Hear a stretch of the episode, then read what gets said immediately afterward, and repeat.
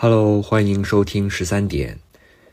这期呢是一期五一假期特别节目。所谓特别节目呢，其实就是水一期番外了。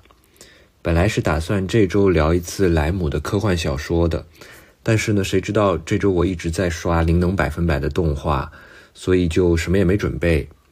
之前是想着趁着周末之前赶紧刷完《灵能百分百》，然后周末来准备一下节目。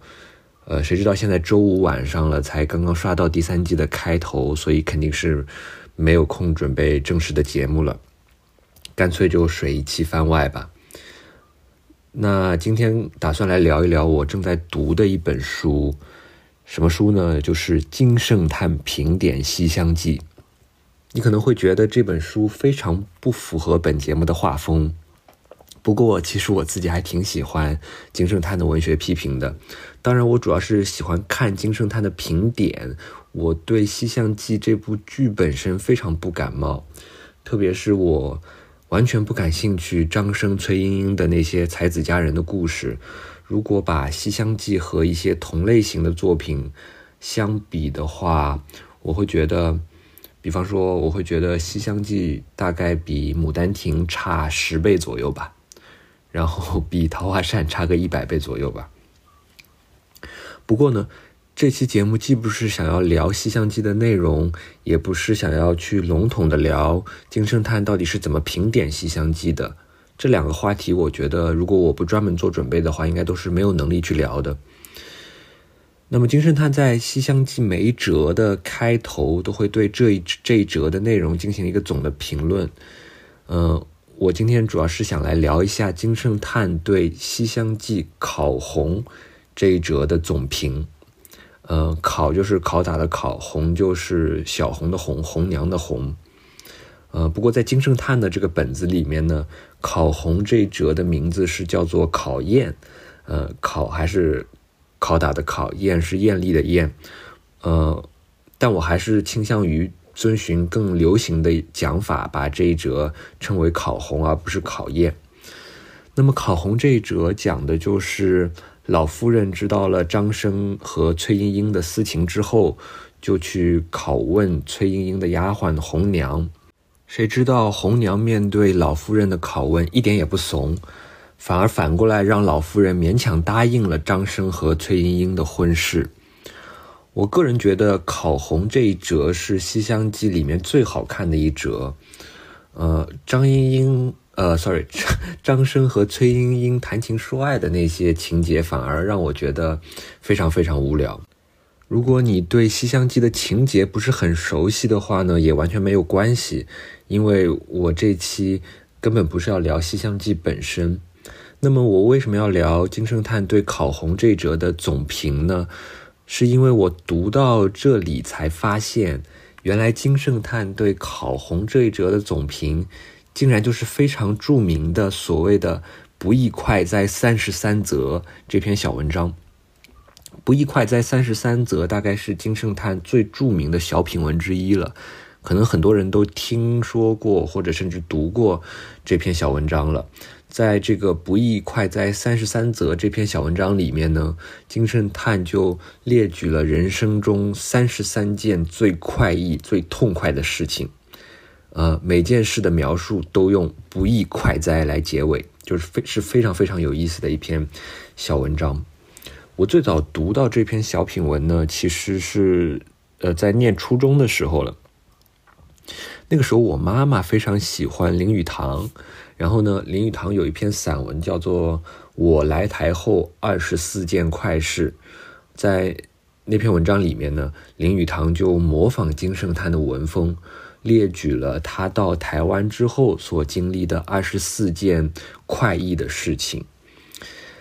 在我来台后二十四件快事那篇散文后面呢，还附上了金圣叹不亦快哉三十三则的原文。我妈读了以后就特别喜欢，所以她就让我也去读。我读了以后呢，比我妈还更要喜欢。呃，所以从那个时候开始，我大概每过一段时间就会把这个《不亦快哉三十三则》拿出来重新读一遍。但是呢，我是直到这几天去读金圣叹评《西厢记》的时候，才发现原来这个不易快哉三十三则其实是出自金圣叹对《西厢记》考红这一折的总评，所以我就想，哎，刚好可以来做一期番外节目来聊一聊我对这个不易快哉三十三则的理解。当然，我个人的理解其实完全不重要啊，嗯，最主要的还是我很想分享一下，呃，金圣叹的这篇小品文，或者安利一下这篇小品文，因为这篇小品文真的写的太好了。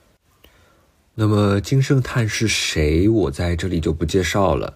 金圣叹就是那个平定了六才子书，然后据说被砍头的时候，对自己儿子说什么“花生米与豆腐干同嚼，有火腿滋味”的那个男人。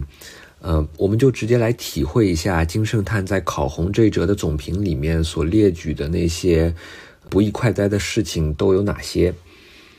哦，对了，就是因为金圣叹的原文是半文半白的风格，所以空耳听的话可能不一定很容易听懂。不过不用担心，因为我每次聊到一段原文的时候，都会用完全用白话文把它的内容讲一遍。我也不会经常聊到原文了，呃。然后之后我也会把金圣叹对考红这一折的总评，也就是不易快哉的三十三不易快哉三十三则的原文，我会把原文放在节目的 show notes 里面。如果你感兴趣的话，可以去看一看。那金圣叹为什么会在对考红这一折的总评里去列举三十三件不易快哉的事情呢？是因为他读到《西厢记》的考红这一折的时候。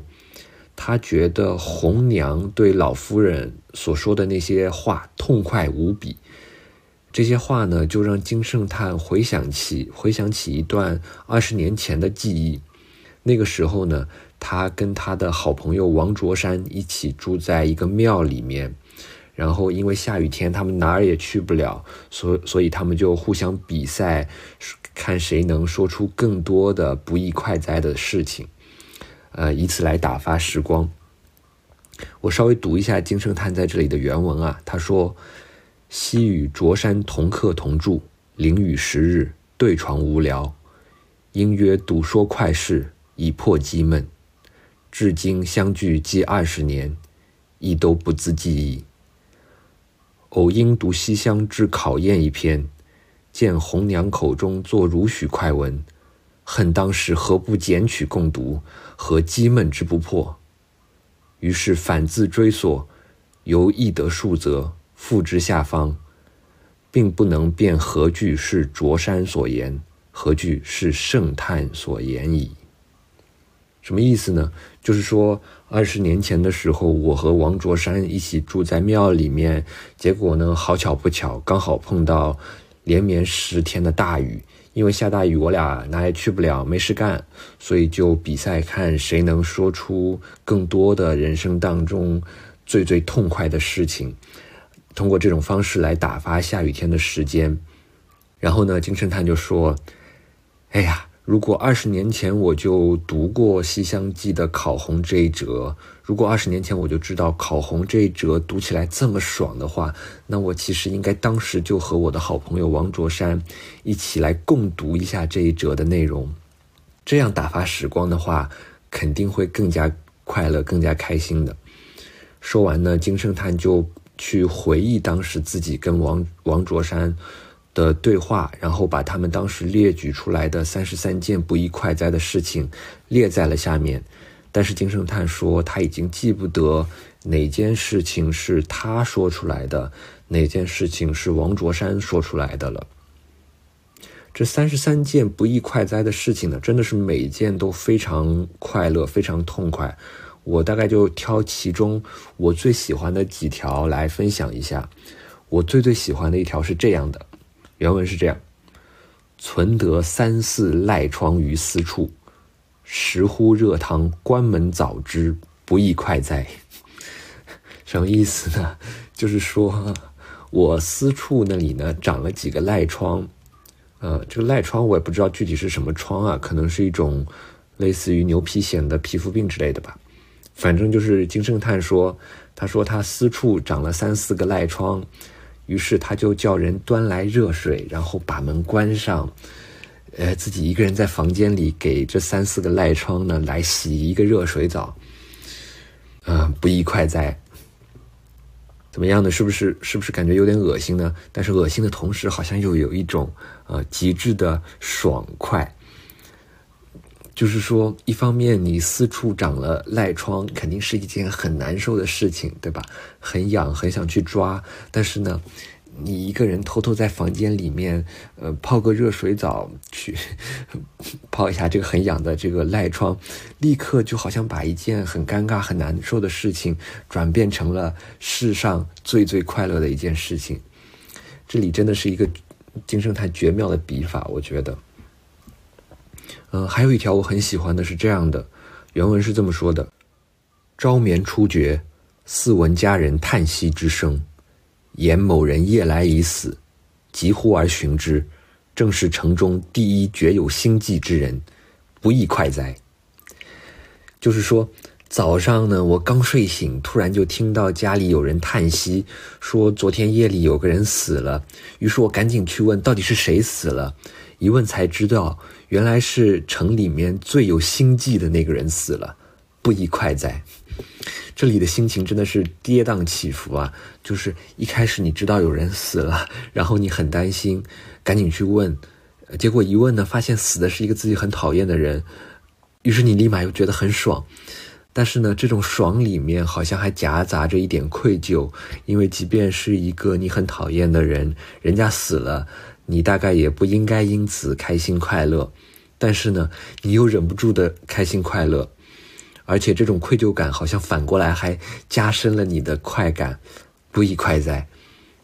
呃，我我们还可以再来品味几条我我也很喜欢的一些另外几则的内容，有一则是这样写的：皆行见两错大，争执一里，既皆目列景赤，如不待天，而又高拱手。低曲腰，满口仍用“者也之乎”等字，其语次次是将连年不休。忽有壮夫吊臂而来，正微从中一喝而解，不亦快哉？这一段的内容大概就是这样的，就是说，我走在大路上，突然看见两个长相穷酸的文艺男在路中央吵架。一个文艺男说：“哎。”你读过托斯妥耶夫斯基的《卡拉摩马佐夫兄弟》吗？另一个文艺男说：“托斯妥耶夫斯基什么鬼？纳博科夫根本看不上这个人。”一个文艺男说：“你懂不懂维特根斯坦所说的‘语言即是世界的边界’？”另一个文文艺男说：“维特根斯坦小学生都不如啊，拉康、齐泽克才是真正的神。”啊，两个人呢争得面红耳赤，青筋暴起。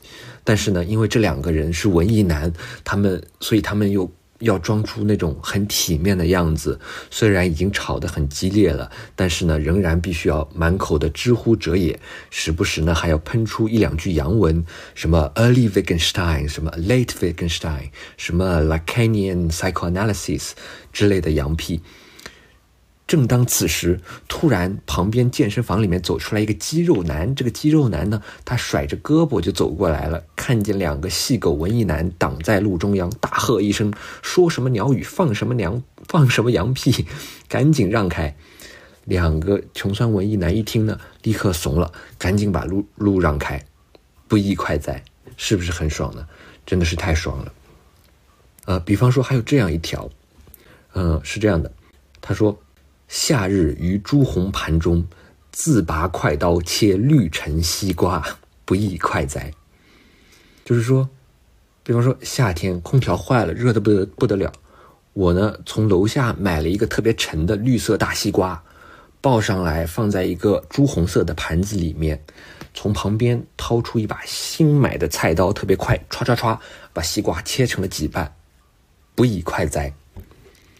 这个场景就是让人觉得特别爽，虽然我觉得也很难说出来为什么爽，但是就是直观上给人一种特别快乐的感觉。这三十三条里面呢，也不是所有的内容都是这种看起来好像有点恶趣味的事情，有一些内容是非常平常的，是每个人都能会心一笑的那种快乐的事情。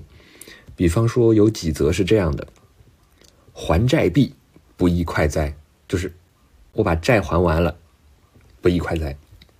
还有就是，推纸窗放风出去，不宜快哉？就是说有一只蜜蜂从窗户里面飞进来了，在房间里面窜来窜去。我把窗户推开来，蜜蜂呢从窗户飞了出去，不宜快哉？还有一条是这样的，他说：“做县官每日打每日打鼓退堂时，不宜快哉？”就是做公务员每天下班铃响了，爽。还有一条是这样的，叫。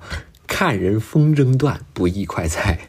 就是你在你在广场上面看别人放风筝，风筝飞得老高，突然风筝断掉了，哇，爽！不亦快哉？那金圣叹的这个三十三条不亦快哉呢？呃，差不多就先分享这些，里面大部分都是一些非常小的事情，有一些是是那种。带有一些恶趣味的事情，比方说什么私处长了赖疮，偷偷给他泡热水澡，不宜快哉啊！不过呢，还有一些就是非常平常、非常日常的事情，比方说房间里突然飞进来一个苍蝇，飞了半天，从纸窗里飞走了，不宜快哉？但是呢，这些小事好像金圣叹这么一写，就立刻打开打开了你的天眼。让你突然能够看到这些很平常的事情，或者很恶趣味的事情里面的那种特别痛快、特别爽的点。就比方说切西瓜那件事情，其实单纯的切西瓜，我们会觉得没什么快，没什么快意，没什么痛快的。但是呢，金生他要强调，不仅仅是切西瓜，而是用快刀切西瓜，而且呢，这个西瓜。是绿沉西瓜，就是它又绿，颜色又绿，重量分量又沉。然后呢，这个绿色的西瓜呢，还要放在一个朱红色的盘子里面，绿色就配上了红色，然后咔嚓咔嚓几刀被你飞快的切成几半。如果只是单纯的切西瓜，那就是很沉闷的一件事情了。要让它变成一个不易快哉的事情呢，那么刀就必须要快。瓜就必须要绿，盘子就必须要红。当这几个要素放在一起呢，一个本来很沉闷的小事，立刻就变成了一个生平当中不易快哉的事情。后来呢，也有很多人模仿过金圣叹，也去写这种不易快哉的小文章。比方说，我们一开始提到的林语堂的那一篇《来台后二十四件快事》，林语堂在那篇文章当中就。也呃，照葫芦画瓢列举了二十四件他去台湾以后经历的快意的事情，呃，也是蛮有金圣叹的神韵的。我们来呃稍微品一下，品读个两三条吧。有一条是这样说的：华氏表九十五度，赤膊赤脚关起门来学顾千里裸体读经，不亦快哉？就是说我夏天太热了。呃，我赤膊赤脚把门关起来，全身脱光，躲在房子里一个人读经书，裸体读经，不亦快哉？这条倒是蛮像金圣叹的。那么还有一条是这样的，他说：“听见隔壁妇人以不干不净闽南语骂小孩，北方人不懂，我却懂，不亦快哉？”这条也挺有意思，就是说听见隔壁的。呃，富人呢在用闽南语、用脏话、用闽南语脏话去骂小孩。那林语堂心里知道，附近的邻居都是北方人，他们听不懂，但是呢，他能听懂那个闽南语的脏话是什么，所以他觉得很快乐。还有一条是这样的，呃，他说看电视儿童合唱，建议小孩特别起劲，张口大唱，又伸手挖鼻子，逍遥自在。不亦快哉？就是看电视，看电视上面这个儿童合唱呢，这个众儿童当中有一个小孩呢，嘴张的特别大，而且还用伸手去抠鼻屎，就特别开心，特别开心，呃，也是不亦快哉。这个是林语堂的仿写，呃，另外就是梁实秋也模仿过金圣叹。呃，不过梁实秋模仿的质量，我觉得要比林语堂差非常多。我们可以来看两个例子啊，比方说有一条是这样的，他说：“烈日下行道上，口燥舌干，忽见路边有卖甘蔗者，急忙买得两根，一手挥舞，一手持就口边，才咬一口，即入佳境，随走随嚼，旁若无人，桌子随嚼随吐，人生贵适意，兼可为你丢我捡者制造工作机会，潇洒自如，不亦快哉！就是说，这个炎炎烈日下走在路上，嘴巴特别干，突然看见有一个卖甘蔗的人，我就赶紧去买了两根甘蔗，一边走一边吃，一边吃呢，还一边把这个甘蔗的渣渣子随随意吐在路边。然后梁实秋说什么：“人生最重要的就是惬意，就是要适意了。你看我随便随口随手扔垃圾，随口吐这个甘蔗的渣子，呃，还可以为那些捡垃圾的人制造工作机会。”然后他说：“潇洒自如，不亦快哉？”哎，真的不知所云啊。呃，然后呢，还有一条是这样说的：“他说，逛书寺，看书展，琳琅满目，真是到了狼环福地。趁人潮拥挤，看守者穷于应付之际，纳书入怀，携归细赏，虽蒙贼名，不失为雅，不亦快哉？”这一条就更加奇怪了，他就说他逛书展，然后书很多人很多呢，他就趁着人很多的时候，赶紧拿了一本书放在怀里面，没付钱就走了。然后他还说什么这个虽蒙贼名，就是说虽然干了这个贼干的事情啊，但是也不失为风雅之事啊，因为这个偷这个读书人的事怎么能叫偷呢？对吧？然后说什么不亦快哉？梁实秋一共。仿写了大概十一条啊，每一条都是这种有一点渐渐的风格。为什么我觉得梁实秋他模仿的很糟糕呢？我我对梁实秋没什么偏见，我还蛮喜欢梁实秋的。但是我觉得他这他这篇小呃小品文写的很烂，因为呢，为什么呢？因为写的太假了。就是梁实秋很明显是想模仿金圣叹文章里面的那种名士风度。那种有一点恶趣味的风格，但是呢，梁实秋自己他根本不是那种狂士，不是那种名士，不是那种有恶趣味的人，所以他就好像要绞尽脑汁去编造一些他觉得很恶趣味的事情，什么随地扔垃圾、随地吐甘蔗皮啊，什么逛书展还偷书不付钱。我觉得可能在梁实秋的眼里，这些事情。偷书啊，随地吐痰啊，这类的行为，可能他觉得还蛮有名士风度的吧？他可能觉得还蛮风雅有趣的，呃，还可以用什么制造工作机会之类的说辞来调笑一番，呃，好像还有一种幽默感。但是呢，我就觉得给人读起来，其实就是一种单纯的、单纯的没素质的感觉，根本没有金圣叹那种私处长赖疮、偷偷泡热水澡。的那种，呃，或者听到讨厌的人死了，心里偷着乐的那种恶趣味，呃，而且我敢打赌，梁实秋他自己在现实生活当中绝对没有做过他在这里幻想的什么随地吐甘蔗皮、什么逛书展偷书的事情。我觉得他大概只是在脑子里面去想象了一下，呃，像金圣叹那样的狂生会做什么呢？他们会如何打破社会的规范呢？然后梁实秋所能想到的大概就是随地扔垃圾啊、买书不付钱啊之类的东西。因为梁实秋自己不是狂生，不是名士嘛，所以当他硬要去想象狂生和名士是如何打破社会规范的时候，他所想象出来的那些事情，就只能是一些其实是很没有素质的事情，而不是那种真的有名士、有狂士风度的事情。这些事情呢，也其实都非常没有说服力，读起来反而让觉得，反而让人觉得有点矫揉造作。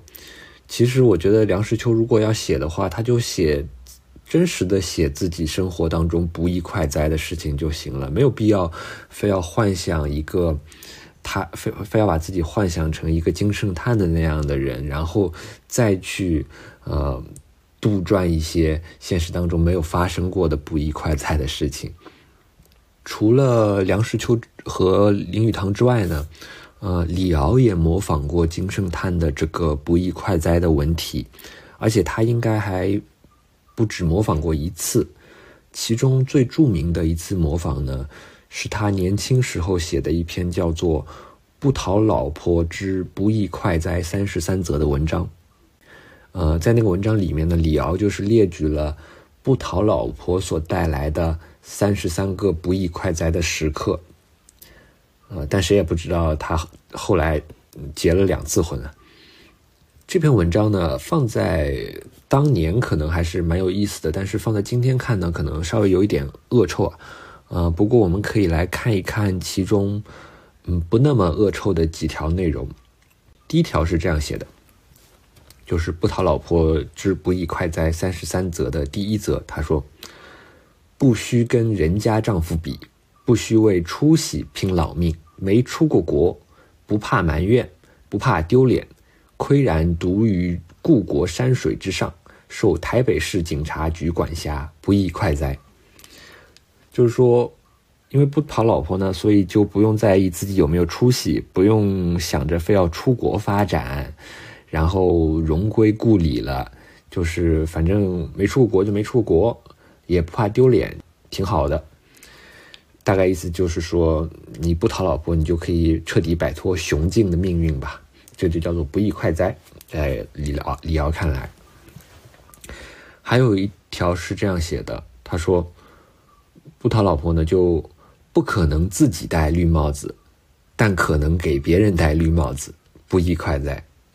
啊，意思意思也很明显了，呃，还有一条是这样写的，他说：“三更半夜自由自在赶文章骂无聊文人，而设想彼等也正想中夜起床写文章，不期刚钻出被窝，即被彼宝卷察觉，河东失口，渐怒难犯，乃重梦周公周婆去气，不亦快哉？”这条就是说，他三更半夜的时候。啊，没有人管自己，他可以随意写文章去骂他所讨厌的一个无聊的文人，然后呢，他就想象那个无聊的文人大概这个时候也正想要在半夜起床写文章骂自己，但是呢，因为他结婚了，所以他刚刚起床就被他的伴侣发现了，然后呢，这个伴侣就对他河东狮吼，命令他立刻重新回去睡觉。每次想到这点呢，李敖就不亦快哉。呃，这几个人里面呢，林语堂、李敖，呃，梁实秋，我觉得写的最好的还是林语堂，他最有金圣叹的神韵。不过呢，呃，所有的这些模仿之作读起来，我觉得都没有金圣叹的文章当中，呃，都没有金圣叹的文章那么真实，那么自然。不论是林语堂，还是梁实秋，还是李敖。他们所列举的那些快乐的事情呢，总让人觉得里面的快乐好像都有一点人工快乐的感觉，都有一种人工感，都有一种工业感，呃，或者说都有一种那种文人附庸风雅、矫揉造作出来的那种快乐的感觉，就好像是说，哎，快来看，我在这里给你幽默一下，哎。你快来看，我梁实秋啊，虽然是个文化人啊，但是你想不到，我也会随地吐痰的，我也会随地扔甘蔗皮的，我买书也有的时候不付钱的。你看我是不是很有趣呢？我还很勇于打破社会的规则呢。或者，哎，你看我李敖风流才子，我嬉笑怒骂皆成文章，是不是很牛？你只要稍微这么一想呢，你就会觉得他们写文章的时候都带着那种有点矫揉造作的感觉了。他们的快乐就好像不是那种从心底流淌出来的真实的那种痛快的感觉。为为什么会这样呢？我觉得最重要的一个原因就是这些仿写的人，他们。没有注意到金圣叹在列举三十三则不亦快哉的时候所处的语境是一个什么样的语境？就是金圣叹他当时在写不亦快哉三十三则的时候，并不是一个人坐在书斋里搜肠刮肚在那里干想，他并不是说抱着一种好像要写出一篇好文章的目的，要做什么惊人之语。相反呢，金圣叹。是在回忆二十年前他和他的挚友知己王卓山一起在寺庙里面避雨、聊天打屁的那个美好时光，而这个不义快哉三十三则，其实只是当时他俩聊天打屁的时候所聊到的内容。金圣叹只是在尝试把二十年前的回忆部分的保留下来，他甚至都不记得这个不义快哉的三十三则里面。究竟哪一则是他自己想出来的，哪一则是他的朋友王卓山想出来的？而这三十三则的不易快哉之所以当中会包含如此充沛的快乐感觉，其实就是因为这里面的每一件事情，都是当年金圣叹和王卓山在庙里面曾经聊到的事情。如果没有二十年前金圣叹和王卓山，一起在庙里避雨、同客共住的时光，那么这三十三则不易快哉里面的每一则的快乐程度，都是要大打折扣的。所以你也可以说，其实真正不易快哉的事情只有一件，而不是三十三件。这一件不易快哉，就是二十年前我与王卓山同客共住。大雨十日连绵不绝，我俩百无聊赖，因而吹牛打屁，无所不谈，不亦快哉？如果说金圣叹平生当中不亦快哉只能剩一则，那大概就是这一则。其实金圣叹在《西厢记》的评点里面，非常多的次数提到王卓山，经常提到王卓山。比方说，在《闹简》这一折戏里面，他就有一段特别动人的文字去写王卓山。他就说：“吾有卓山先生，今与圣叹并复垂老，两人相连如一日也。”就是说，我的好朋友王卓山先生，现在呢和我金圣叹一起垂垂老去了，但是呢。我俩的友情却像是第一天那样崭新。今与圣叹并复垂老，两人相连如一日也。然后呢，金圣叹又说：“他说，嗟乎，未知余生尚复几年？托承得病至百十岁，则吾两人当不知作何等欢笑。如或不幸溘然俱化，思吾两人便甘作微风淡烟。”杳无余迹，就是说啊，不知道卓山跟我还有多少年可以活呢？如果我俩很幸运的都能活到百十来岁的话，那不知道那个时候是多么开心、多么充满欢笑的时光啊！但是呢，如果很不幸的我俩都一起去世了，那也没关系。但愿我们俩一起化作微风淡烟，化作轻轻的风和淡淡的烟，从此呢杳无痕迹。这就是金圣叹在《西厢记》评点当中对王卓山的描写。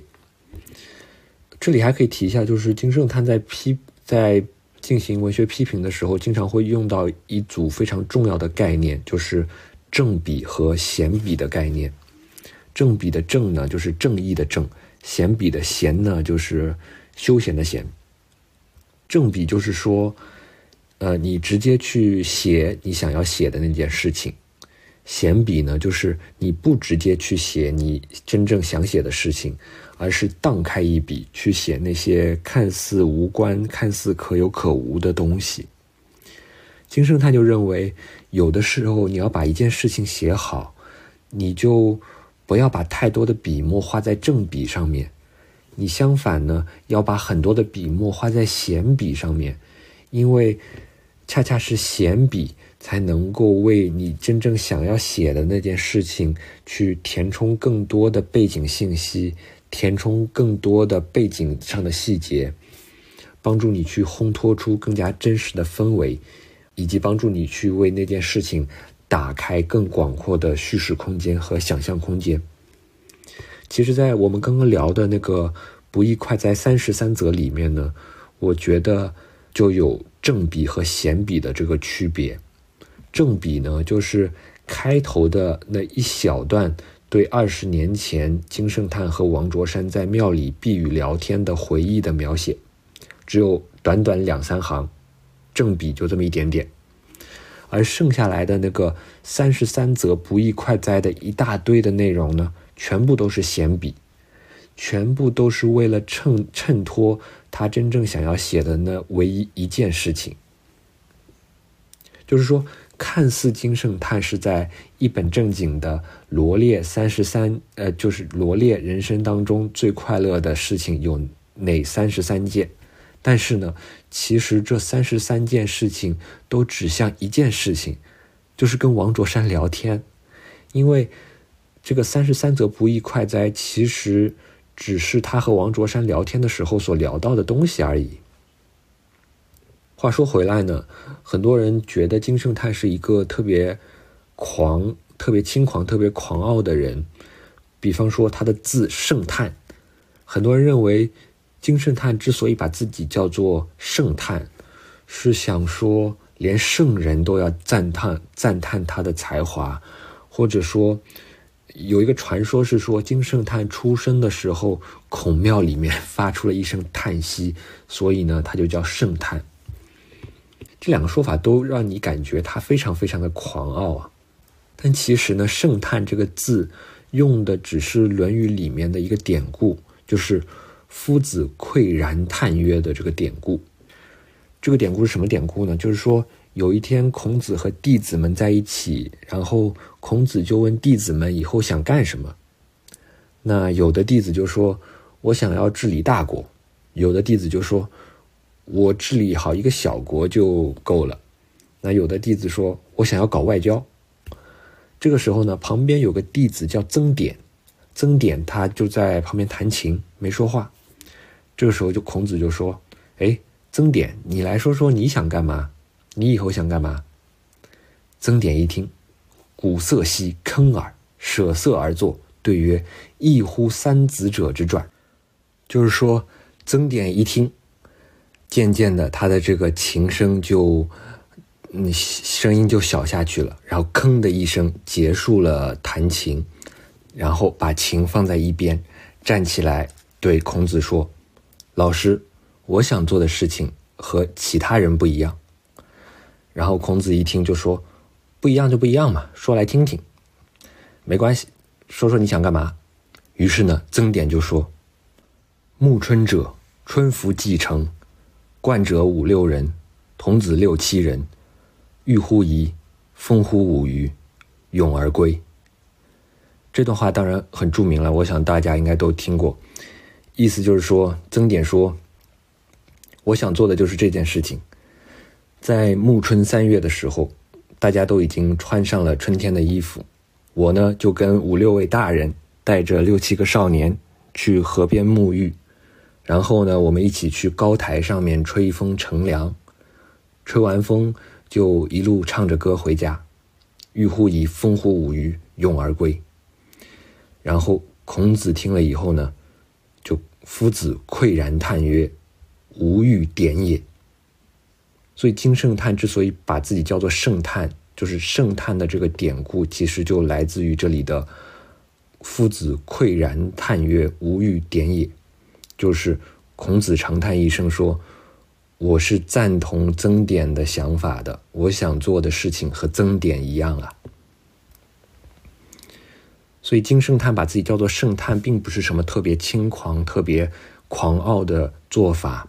其实他只是想说，他的理想和曾点是一样的而已。什么理想呢？就是暮春三月。穿着春天的衣服，和朋友们一起去河边玩玩水，然后去高台上吹风，然后呢，一路唱着歌回家，如此而已。所以，不亦快哉三十三则，不管有几则，千则万则，归根结底只有一则，就是曾点所所说的这一则，就是跟朋友一起共度时光而已。